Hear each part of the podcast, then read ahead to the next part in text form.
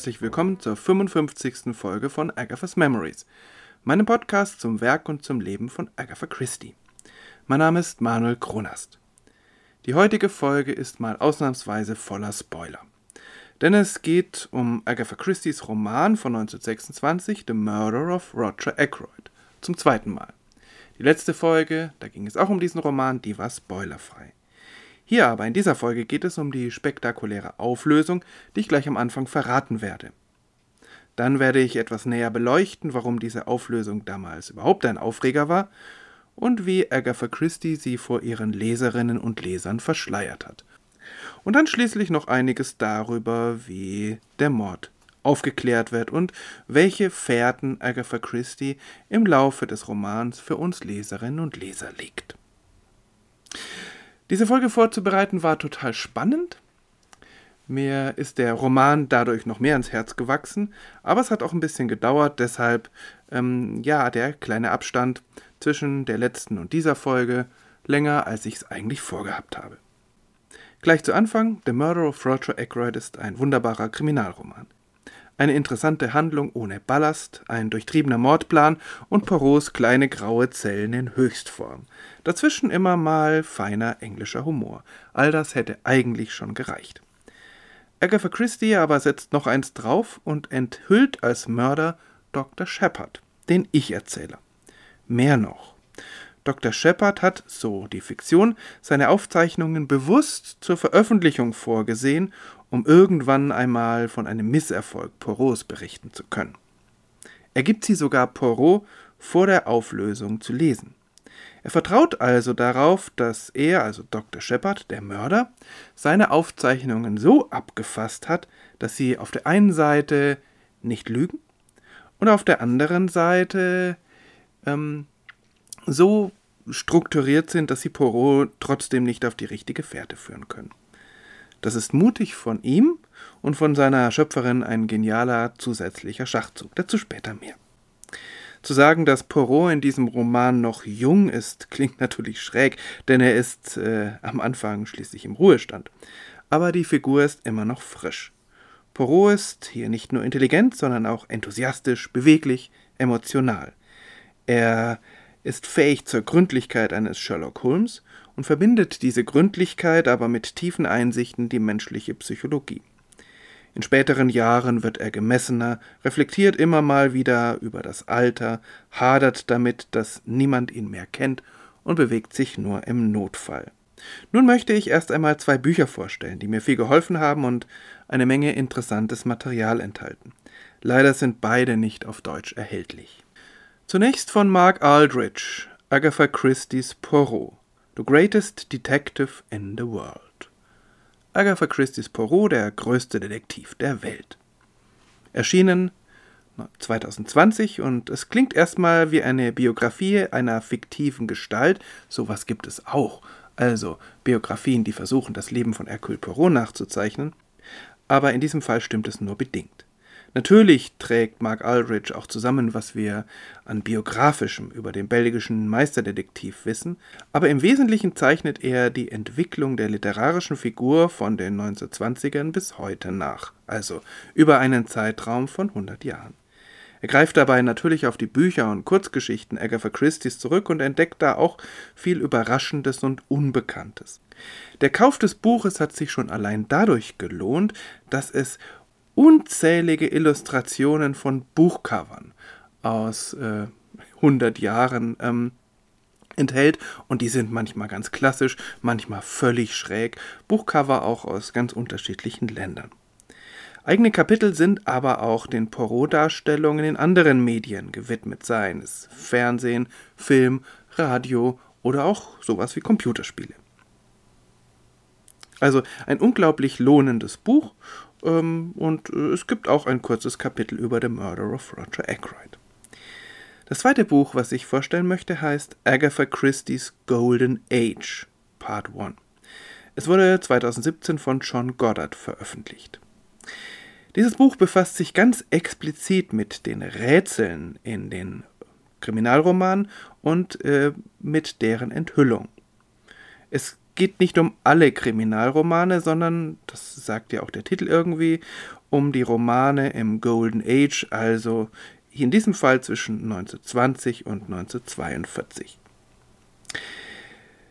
Jeder Roman hat ein eigenes Kapitel, in dem es um die Handlung, um die Auflösung und um die Indizien geht.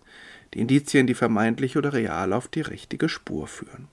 Es ist eine sehr ausführliche Untersuchung, ein bisschen was für Nerds, aber für die lohnt es sich auf jeden Fall, um tiefer in Agatha Christie's Kunst der Irreführung einzudringen.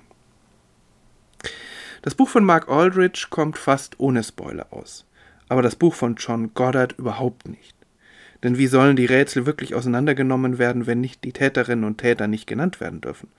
Also am besten erstmal die Bücher lesen, und zwar am besten wirklich alle Poirot-Romane dieses Zeitraums, denn es gibt auch Querverweise und wie gesagt, John Goddard hat überhaupt gar keine Scheu, tatsächlich alle Auflösungen zu verraten. Nun aber tatsächlich zu The Murder of Roger Ackroyd. Wenn ihr diese Folge hört, wenn Sie diese Folge hören, dann wissen Sie, dann wisst ihr wahrscheinlich, dass Dr. Shepard der Mörder ist und auch wie er es angestellt hat. Insofern muss ich das hier nicht alles nacherzählen, werde aber auf einige Feinheiten noch genauer hinweisen. Heute ist oft zu hören oder zu lesen, dass The Murder of Roger Ackroyd, der deutsche Titel ist ja meistens Alibi, dass dieses Buch damals ein Skandal war da wäre ich mir jetzt nicht so sicher. Natürlich war es ein aufsehenerregender Erfolg, aber das lag nicht unbedingt an ähm, daran, dass der Ich-Erzähler der Täter war, sondern es lag einfach an der Qualität des Romans. Und natürlich gab es Rezensionen in Zeitungen und Zeitschriften, zum Teil sehr giftige, die die Auflösung scharf kritisierten. Einige Rezensenten schworen ab jetzt nie wieder Bücher von Agatha Christie zu lesen. Ich äh, wäre mal sehr neugierig, ob sie das durchgehalten haben. Ich kann es mir kaum vorstellen. Andere Rezensionen gehen gar nicht näher auf diese Problematik von Ich-Erzähler Mörder ein, sondern sie loben oder kritisieren das Buch einfach so. Ich möchte mich hier gar nicht an der Diskussion beteiligen, ob es äh, an sich ein Betrug an der Leserschaft war, den Ich-Erzähler zum Mörder zu machen. Das ist, glaube ich, gar nicht der Punkt.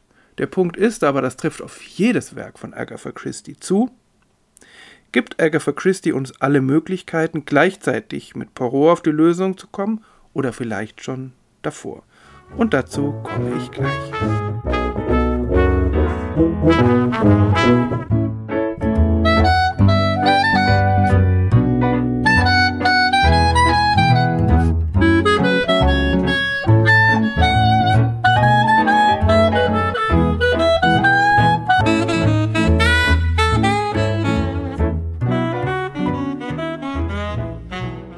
Agatha Christie's Kollegin und die Mitbegründerin des Detection Clubs Dorothy L. Sayers hat 1928 eine begeisterte Rezension von The Murder of Roger Ackroyd geschrieben.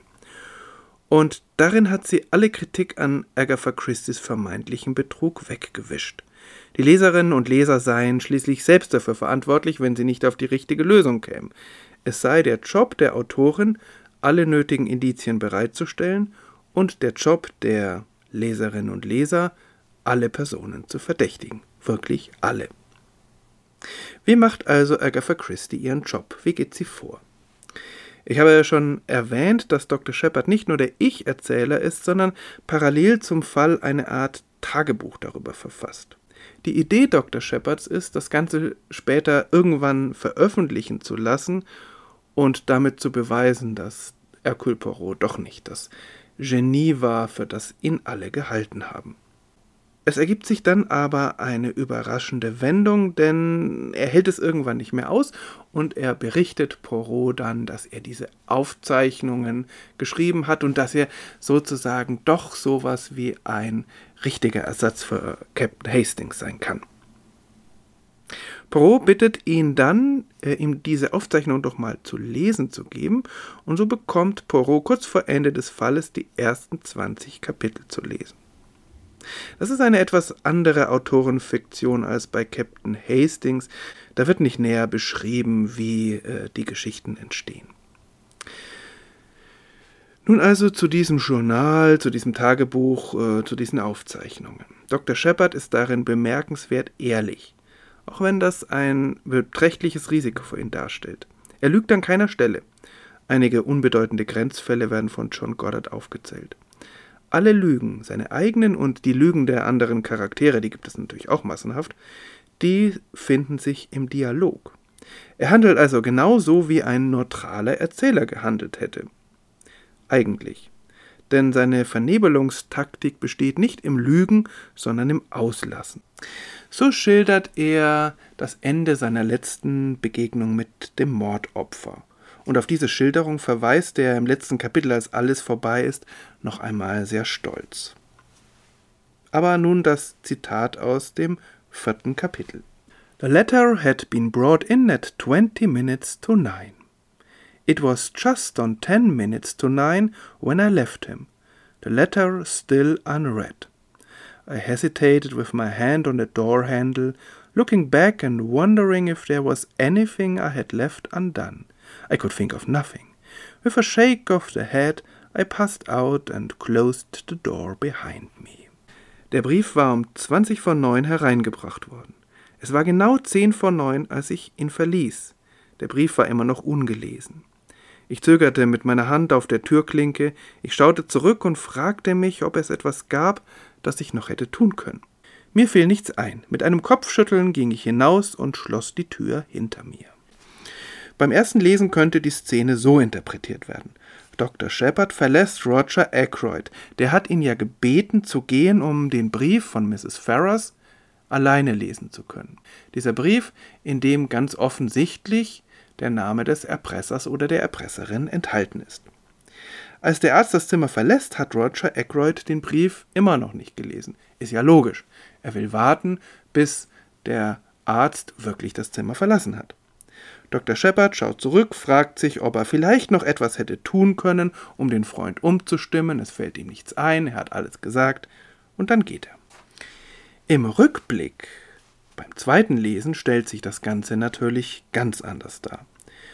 Dr. Shepard hat gerade Roger Ackroyd erstochen. Er schaut sich noch einmal um. Ist das Diktiergerät an seinem Platz? Ist es von der Tür aus auch nicht zu sehen? Steht das Fenster offen? Hat er irgendwas Verdächtiges liegen gelassen? Dann geht er. Und bei diesem zweiten Lesen kommt die Schilderung auch etwas seltsam vor. Hätte Dr. Shepard, wenn er nicht der Mörder wäre, nicht sowas geschrieben wie Das war das letzte Mal, als ich ihn lebend gesehen habe. Oder so ähnlich. Das schreibt er aber in diesem Fall bewusst nicht, denn es wäre eine Lüge. Ein anderes Beispiel ist die Schilderung des rätselhaften Anrufs. Dr. Shepard ist nach dem Mord nach Hause zurückgekehrt, um ein Alibi zu haben. Kurz vor dem Bettgehen klingelt das Telefon. Mrs. Bates, said Caroline immediately. I'm afraid so, I said ruefully. I ran down the stairs and took up the receiver. What? I said, What? Certainly, I'll come at once. I ran upstairs, caught up my bag, and stuffed a few extra dressings into it. Parker telephoning, I shouted to Caroline. From Fernley, they've just found Roger Ackroyd murdered. Mrs. Bates, sagte Caroline sofort. Ich fürchte ja, sagte ich bedauernd. Ich rannte die Stufen hinunter und nahm den Hörer auf. Was? sagte ich. Was? Natürlich, ich komme sofort. Ich rannte die Treppe hoch, nahm meine Tasche auf und stopfte einige extra Verbände hinein. Das war ein Anruf von Parker rief ich Caroline zu. Von Fernley. Sie haben gerade Roger Ackroyd ermordet gefunden. Kein bisschen an der Schilderung ist gelogen. Es hat sich alles genauso abgespielt. Aber Dr. Shepard lässt etwas aus, nämlich das, was der Anrufer oder die Anruferin sagt. Auch das wirkt im Rückblick komisch. Hätte es nicht nahegelegen, das wiederzugeben? Aber ich habe natürlich darüber hinweggelesen, auch weil Dr. Shepard ganz allgemein ein sprunghafter Erzähler ist, manches ausführlich wiedergibt, anderes gar nicht. Insofern ist das hier für seinen Erzählstil nicht ungewöhnlich. Aber mit vielen anderen Stellen fügt es sich dann doch zu einem Ganzen oder könnte sich zumindest fügen. Ein letztes Beispiel für diese geschickte Leserinnentäuschung. Kapitel 5 Dr. Shepard ist nach diesem Anruf eilig nach Fernley Park gefahren, hat die Tür aufgebrochen, gemeinsam mit Mr. Parker und Roger Ackroyd erstochen aufgefunden. Er schickt den Butler aus dem Zimmer, um die Polizei anzurufen und dann den Sekretär und Major Blunt zu informieren. Dann, so seine Beschreibung, I did what little had to be done. I was careful not to disturb the position of the body and not to handle the dagger at all. Ich erledigte das wenige, was getan werden musste. Ich passte auf, den Leichnam nicht zu berühren und den Dolch überhaupt nicht anzufassen. Das wenige ist natürlich, das Diktiergerät in die Tasche zu packen. Er hat ja praktischerweise ein paar Verbände mit eingepackt, die das abpolstern können, und den Sessel wieder an den alten Platz zu rücken. Zum Sessel komme ich gleich noch. Aber durch den nächsten Satz erweckt Dr. Shepard den Eindruck, das wenige habe irgendwas mit dem Leichnam zu tun. Also noch einmal zu kontrollieren, ob der Tod wirklich eingetreten ist, die Augen zu schließen etc. Allerdings kann das auch nicht sein, denn dafür hätte er den Leichnam berühren müssen. Es könnte sich also die Frage stellen, was um alles in der Welt dieses wenige ist, was der Doktor an dieser Stelle tun muss, wenn er den Leichnam nicht berührt. Der Doktor spielt also mit seinen Aufzeichnungen ein riskantes Spiel, gerade weil er sie nicht für sich behält, sondern auch noch den hm, vielleicht den Fehler macht, sie Poirot zu lesen zu geben. Dr. Shepard scheint sich dessen durchaus bewusst zu sein, als Poirot ihn, das wird im 23. Kapitel geschildert, als Poirot ihn plötzlich darum bittet, seine Aufzeichnungen lesen zu dürfen, bekommt er fast kalte Füße. I was not quite prepared for such a sudden demand. I racked my brains to remember certain details. Ich war nicht wirklich vorbereitet auf eine solch plötzliche Forderung. Ich zermarterte mir den Kopf, um mich an bestimmte Formulierungen zu erinnern. Dr. Shepard dreht das im Folgenden so hin, als sei es ihm peinlich, dass er manchmal etwas respektlos von Poirot gesprochen habe. Poirot springt gleich darauf an, um ihn zu beruhigen. Und ich habe das beiden abgekauft. Denn Dr. Shepard hat tatsächlich manchmal die Tendenz, so wie Hastings die lächerlichen Seiten Poirots herauszukehren. Aber beim zweiten Lesen ist völlig klar, worum es geht. Übrigens macht das das 23. Kapitel doppelt reizvoll, denn es wird klar, warum sich Dr. Shepard auch schon vorher so windet. Der Arzt ist hin und her gerissen zwischen dem Verlangen, dass Poirot die Aufzeichnungen liest, und der Angst, sich dadurch zu verraten. Überheblichkeit und Bedenken verbinden sich zu einer köstlichen Mischung, zumindest für uns, nicht so sehr für den Doktor. Das ist eines der Beispiele dafür, dass dieser Roman gewinnt, wenn die Lösung bekannt ist. Es gibt noch etliche andere, und das unterscheidet The Murder of Roger Ackroyd ja sicher von den allermeisten Kriminalromanen. Es gibt viele, die nicht verlieren, wenn die Mörderin oder der Mörder bekannt ist, aber es gibt wenige, die dann noch gewinnen.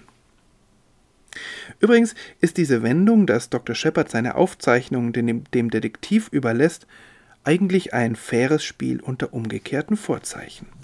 Denn dadurch stellt Agatha Christie sicher, dass Hercule Poirot uns gegenüber nicht im Nachteil ist. Ich finde, das ist eine interessante Nuance. Nun kommen wir gleich zur Frage der Indizien, die schließlich zur Entlarvung des Täters führen.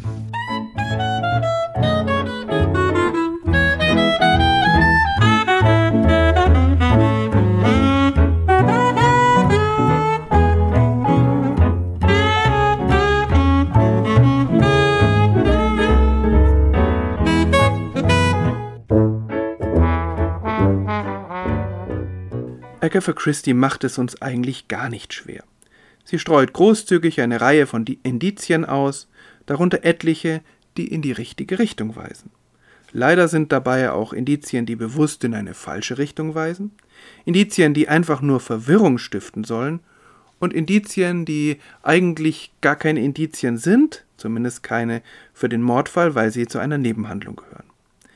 Auch das ist ganz typisch für Agatha Christie. Wie bei einer Zwiebel oder einer Matrioschka-Puppe müssen erst einmal verschiedene Indizien und Missverständnisse ausgeräumt werden, die mit der eigentlichen Tat gar nichts zu tun haben, bis man endlich zum, zur wahren Lösung vorstoßen kann. Und das kommt auch dazu, wie schon bei The Mysterious Affair at Styles, wirkt der Mord wie ein Augenöffner. Plötzlich treten Dinge zutage, die sonst unter der Oberfläche vor sich hin köcheln. Etwa in der Mitte des Romans im zwölften Kapitel versammelt Poirot die wichtigsten Personen der Handlung, sofern sie greifbar sind, um einen Tisch. Round the table. Rund um den Tisch heißt das Kapitel folgerichtig. Er sagt ihnen auf den Kopf zu, dass sie alle etwas zu verbergen haben und fordert sie auf, das Papa Poirot anzuvertrauen. Niemand tut das an Ort und Stelle.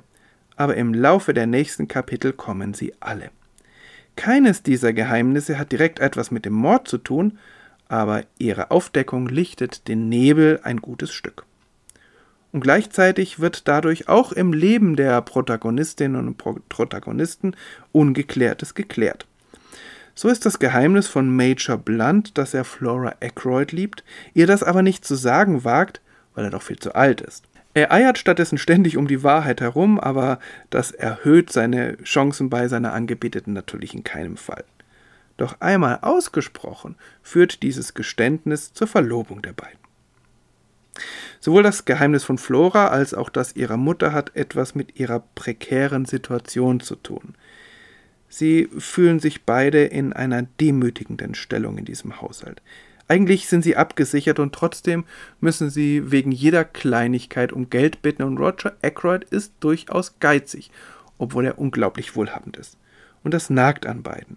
Und so durchwühlt Mrs. Ackroyd die Unterlagen ihres Schwagers, um sein Testament zu finden, und sie stiehlt ein wertvolles Schmuckstück, während ihre Tochter sich 40 Pfund ausborgt und das alles am Mordtag oder am Mordabend.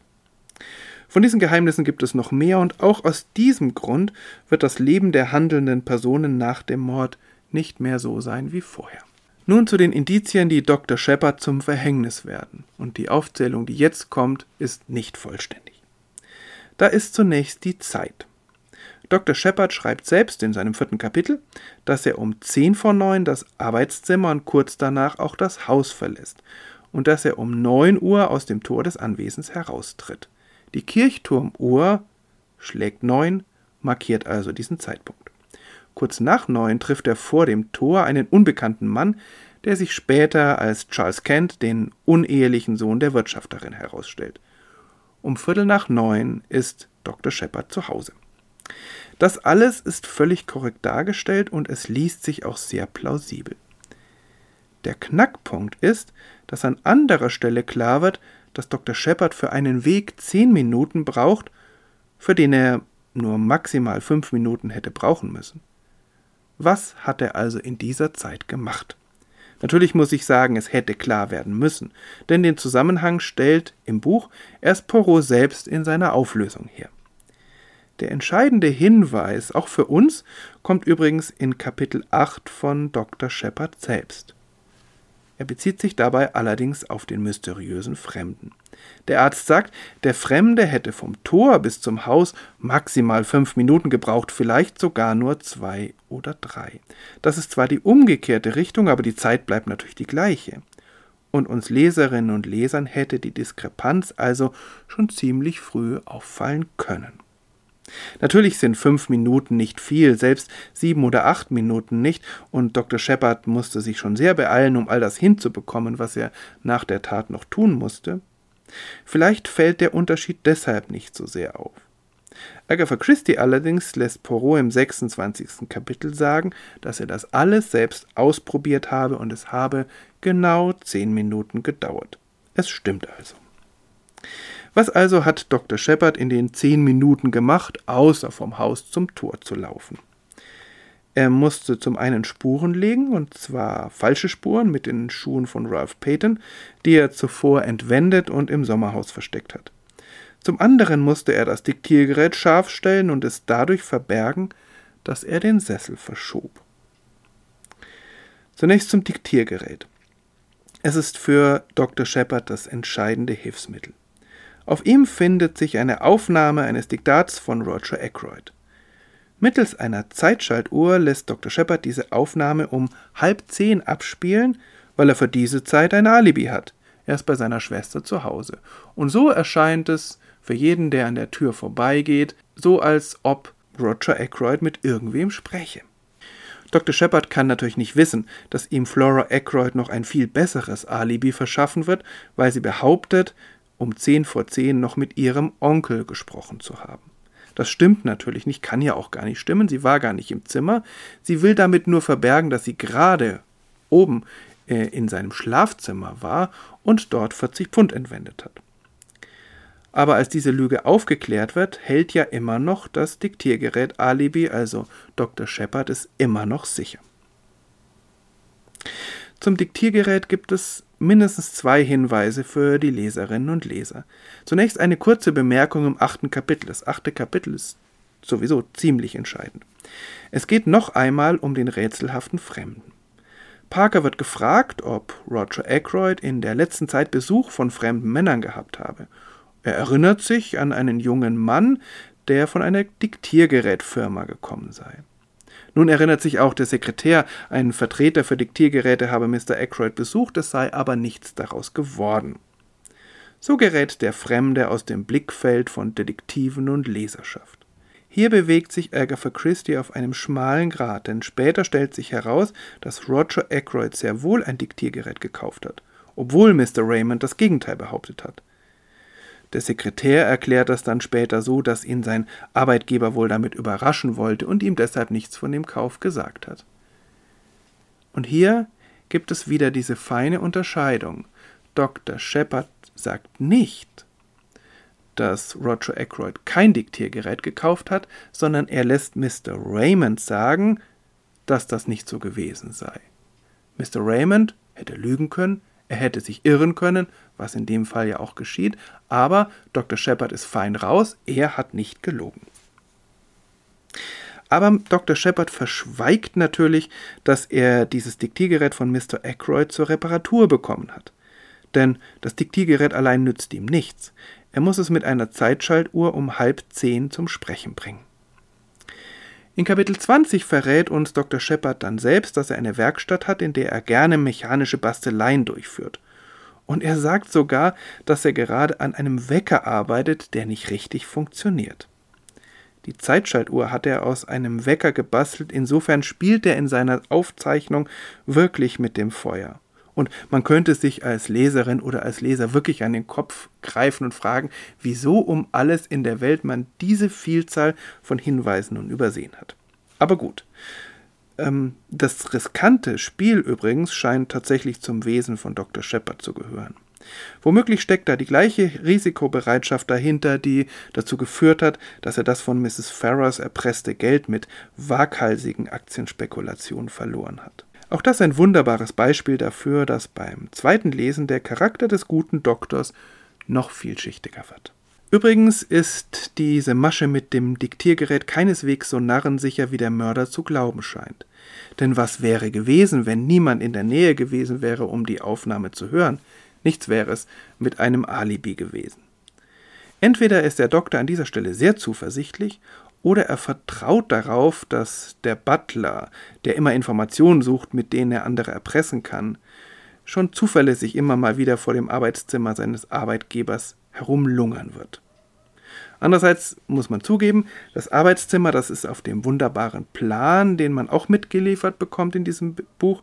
Also auf diesem wunderbaren Plan ist zu sehen, dass das Arbeitszimmer direkt neben der Eingangshalle mit der Treppe nach oben liegt.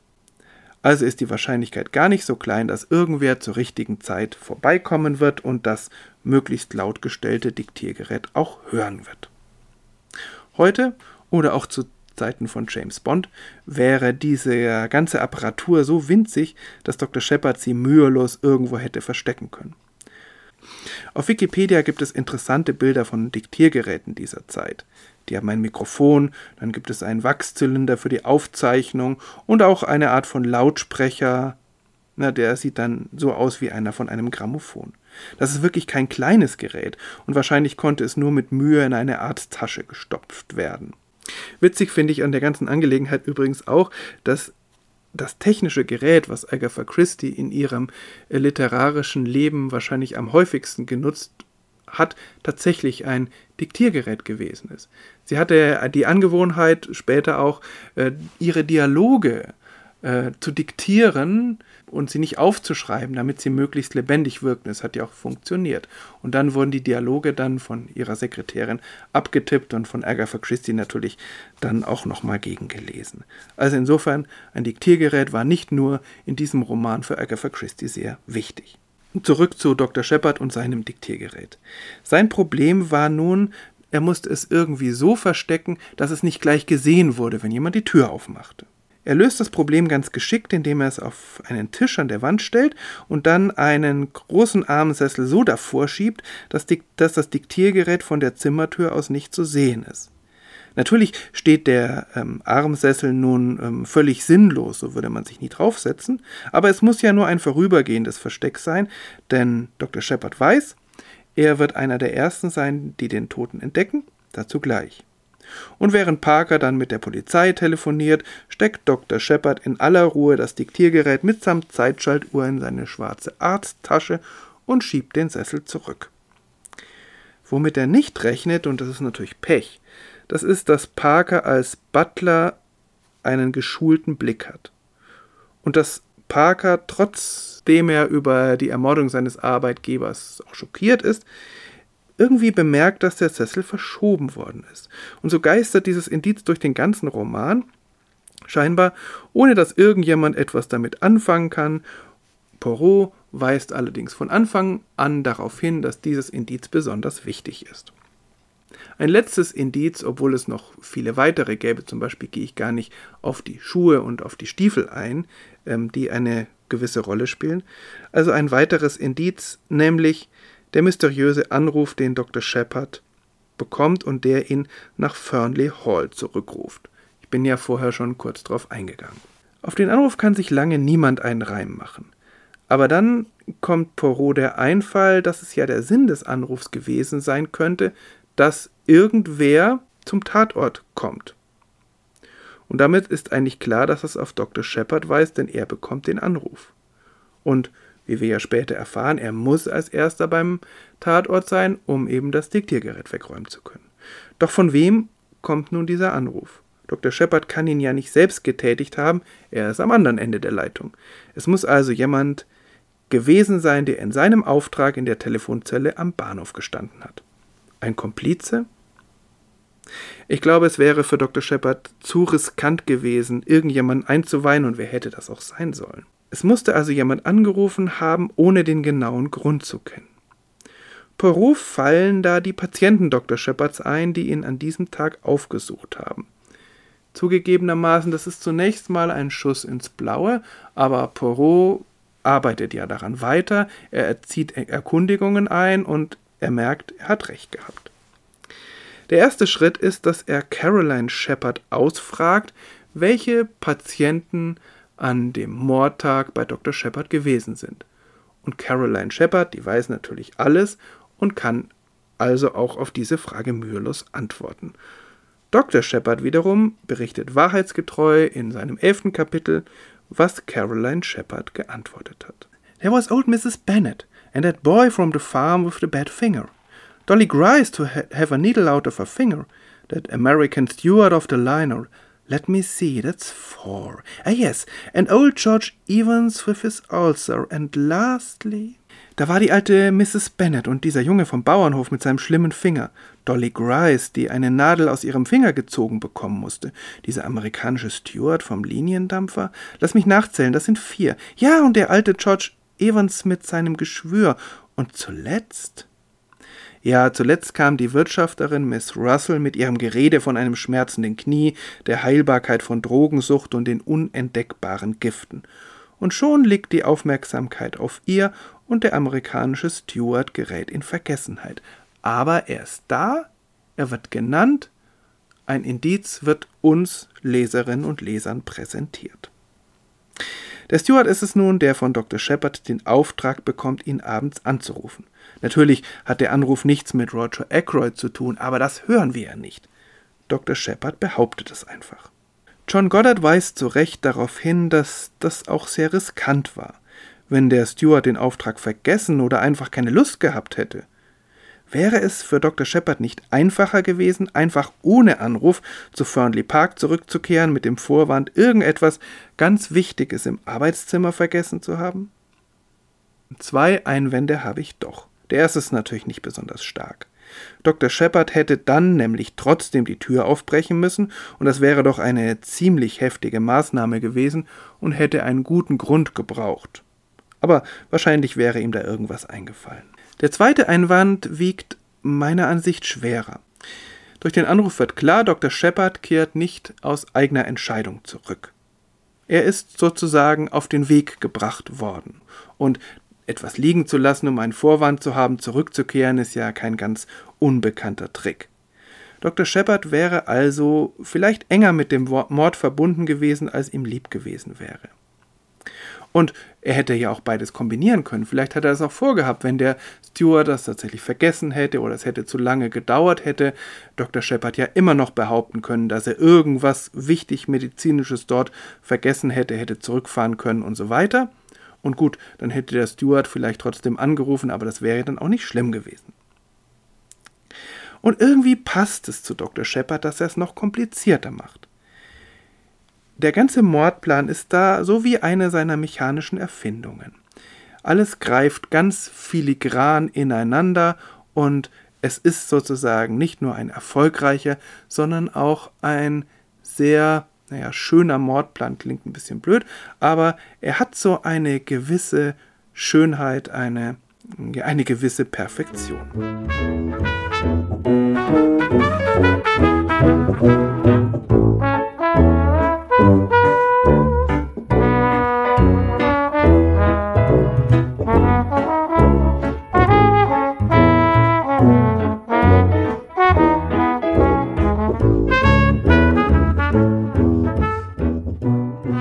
Zum Schluss noch kurz zum Ende.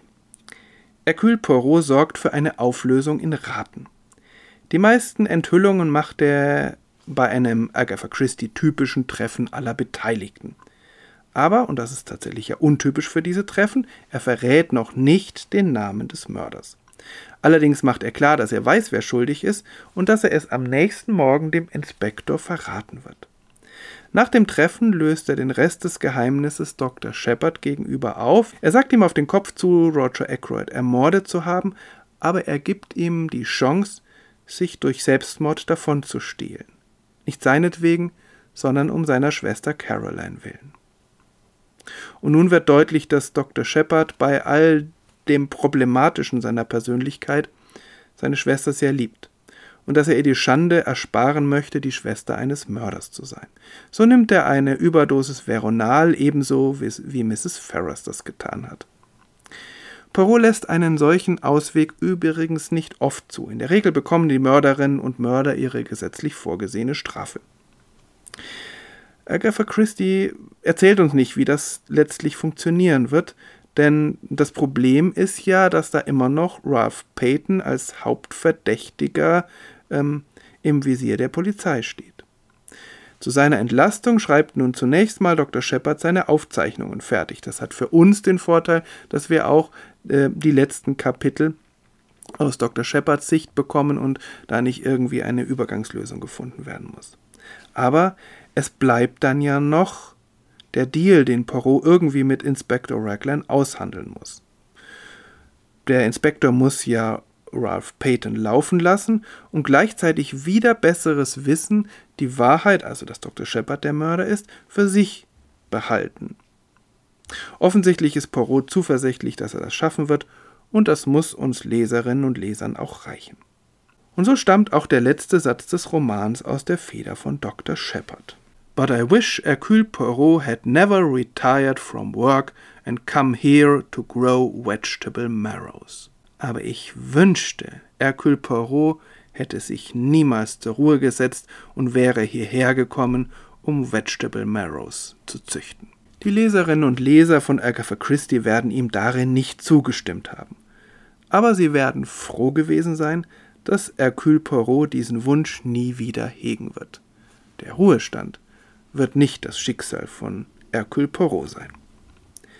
So viel für heute. In den nächsten Folgen behandeln wir die Kurzgeschichten, die auf diesen Paukenschlag folgen werden und die wieder völlig anders sind. Für heute danke fürs Zuhören und bis zum nächsten Mal. Alles Gute.